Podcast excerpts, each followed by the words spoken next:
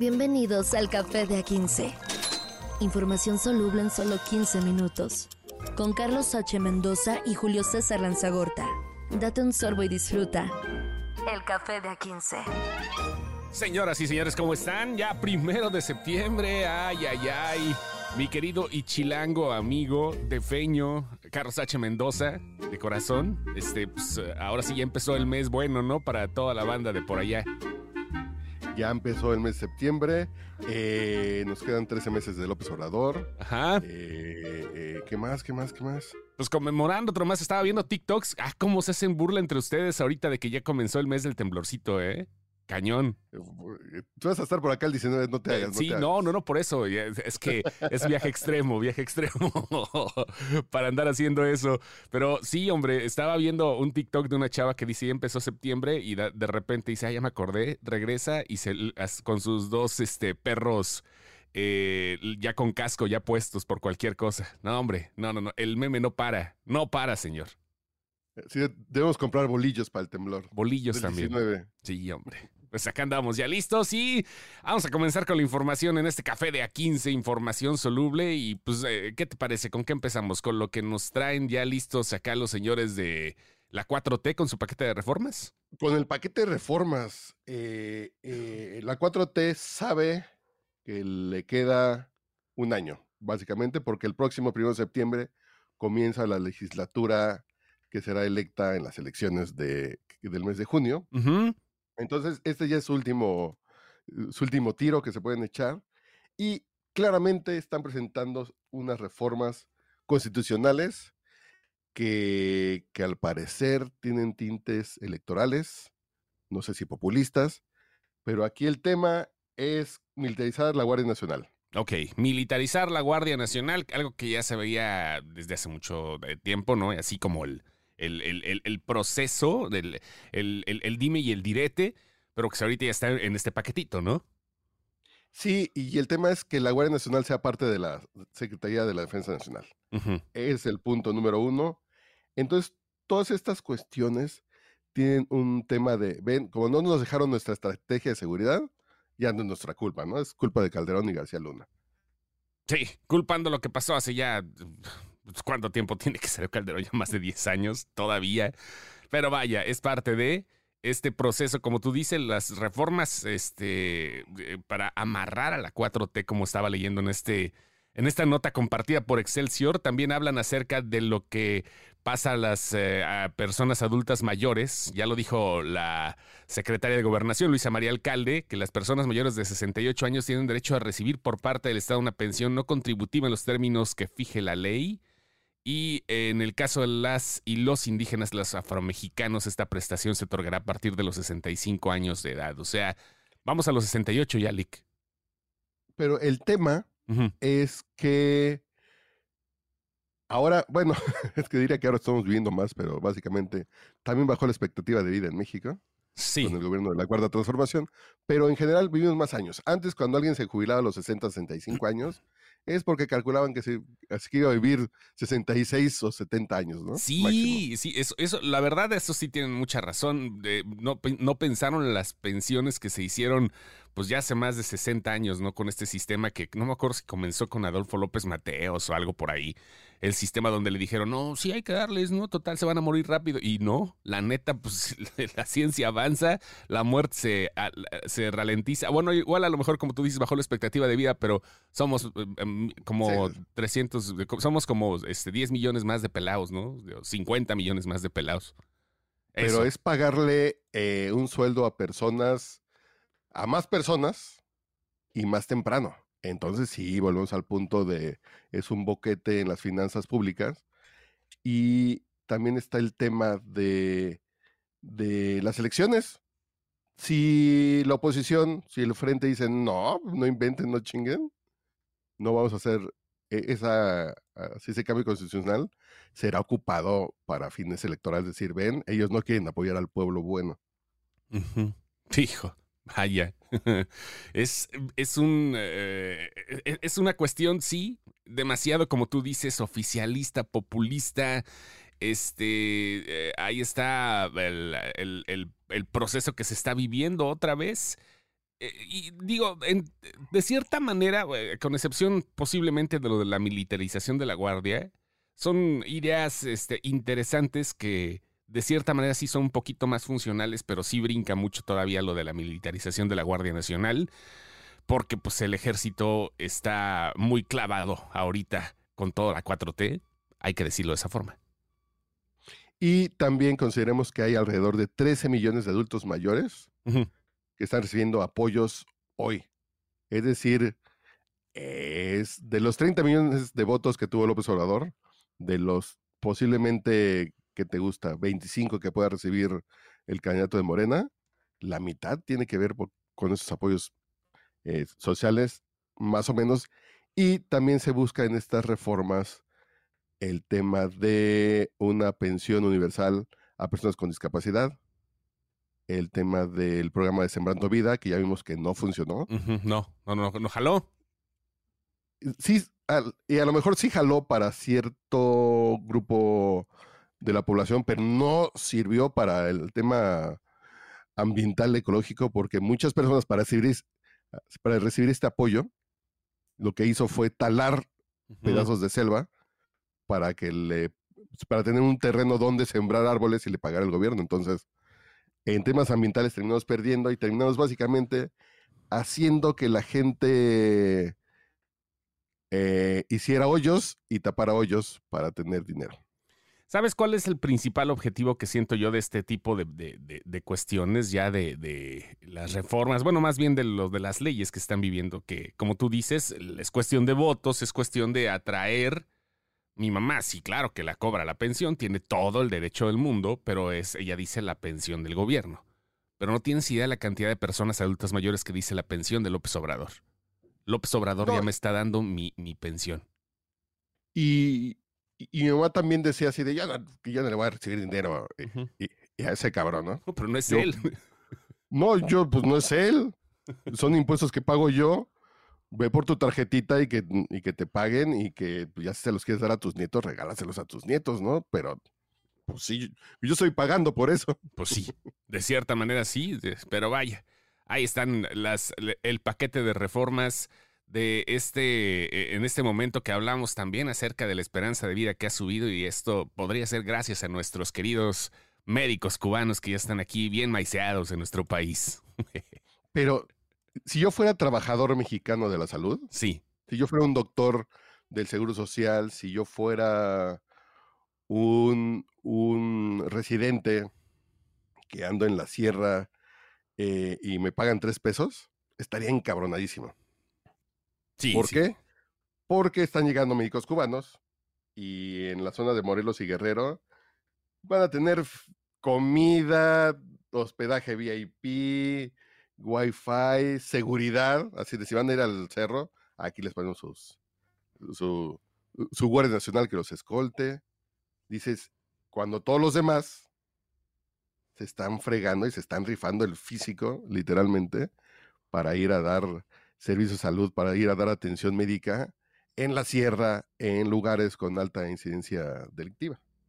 Sí, sí, sí, eso obvio va a permear mucho en los ánimos, sobre todo de las personas que se dedican a la salud, a los güeyes que mandan a las prácticas profesionales, a los doctores que van llegando. Y este, eh, porque como tú dices, las condiciones siempre han sido precarias para los médicos que les tocan las comunidades, a los médicos nacionales por lo menos.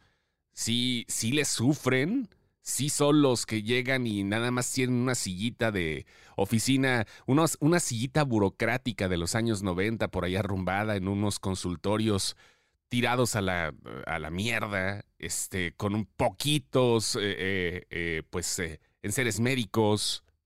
Está muy cabrón. Y ahorita, bueno, pues llegan estos y les van a decir, no, sí pasa, aquí te pagamos el clima. 50 médicos cubanos en Guerrero van a tener, como tú dices, aire acondicionado, agua caliente, michini, filtro de agua, frigobar, acceso a internet, tres comidas diarias, les va a ir mejor que allá. Sí, que el tema es que sí van a vivir claramente mejor que, que en la isla. Y también está el tema de el contrato al que tuvo acceso el Universal. Dice que fueron 380 mil pesos para 15 médicos. Ok, 380 mil pesos dices- para 15. Ajá. Entre quién estamos hablando, como 20 mil al mes, más o Sí, sí, sí. Y no, Pero eso es por los alojamientos, no es el sueldo. ajá. Porque además el gobierno mexicano le paga al gobierno cubano un sueldo como de 35 mil, 40 mil pesos por cada médico que viene. Es dinero que entra a la isla y es dinero que esos doctores básicamente nunca ven. No, no, estos no. Doctores es un tema como de, pues dentro de lo que cabe, hasta esclavos. Están trabajando para un gobierno y a ellos les pagan con el sueldo cubano a sus familias y aquí comen y pueden ver la tele y tienen wifi abierto.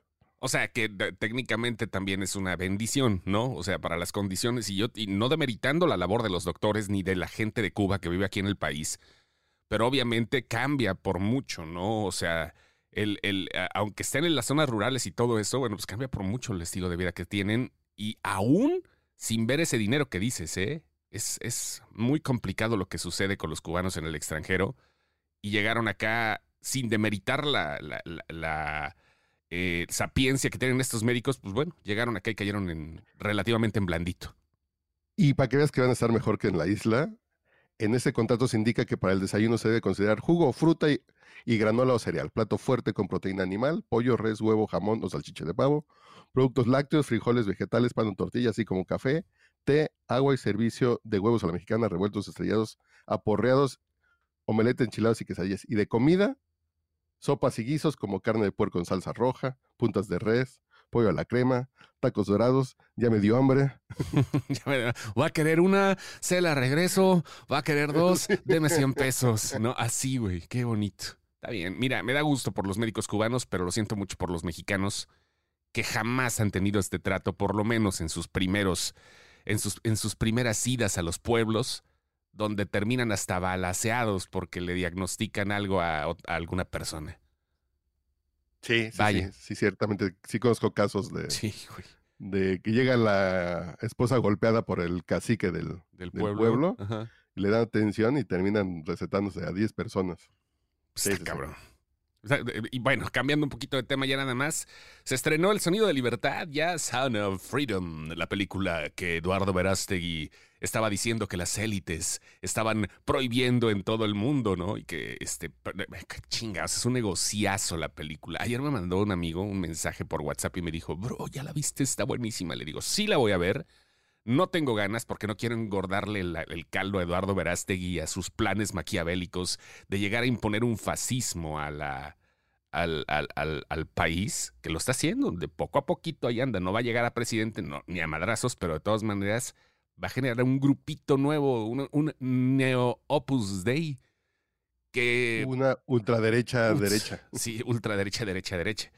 Y vaya, este, la película técnicamente ha tenido buena recepción. Sonido de Libertad se estrena en México después de un proceso que tuvo en Estados Unidos muy bueno. La crítica también ha dicho que es buena. Hay mucha gente que dice que es muy lenta y está bien. Eh, Digo, fue poco presupuesto, 15 millones de dólares, ya junto un chingo de, de billete más.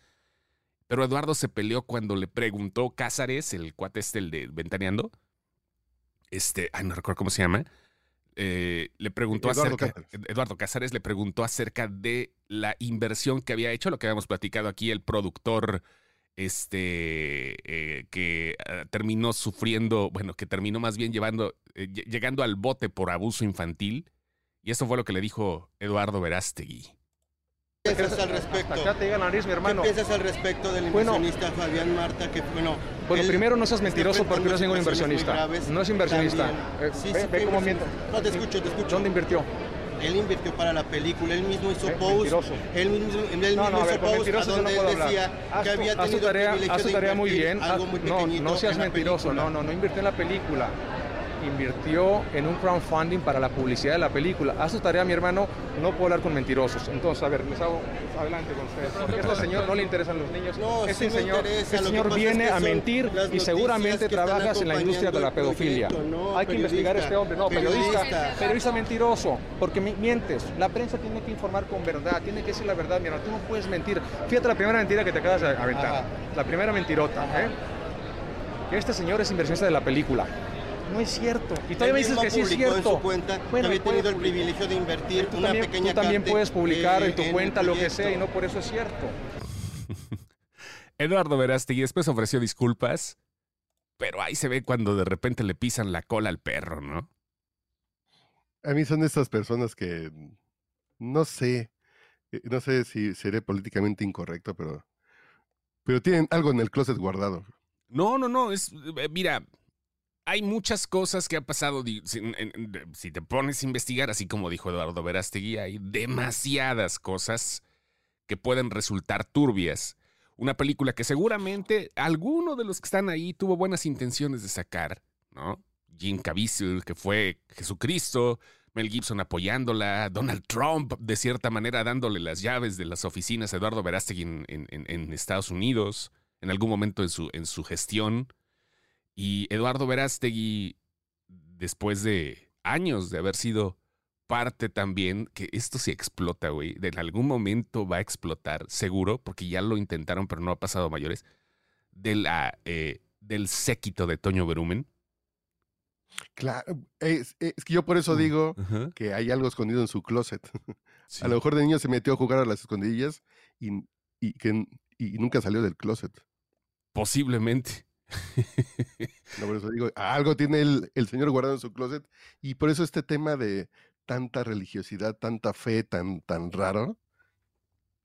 Mira, tú No no- sé, pero cualquier cosa te das cuenta, ¿no? Y, y se aventó un López Obrador aquí. Cuando alguien le pregunta algo incómodo, lo primero que hace es culpar a la persona que pregunta. Lo mismo. Sí, pues es lo mismo, güey. Exactamente lo mismo. O sea, cuando te ves acorralado, cuando no, pues que tú tienes la culpa, nomás faltó hablar acá con el agento de sureste, ya. porque no puede aplicar la de la culpa es de Calderón, pero sí. Pues no, no, no, no. Pero así, pues la es eso. del poder.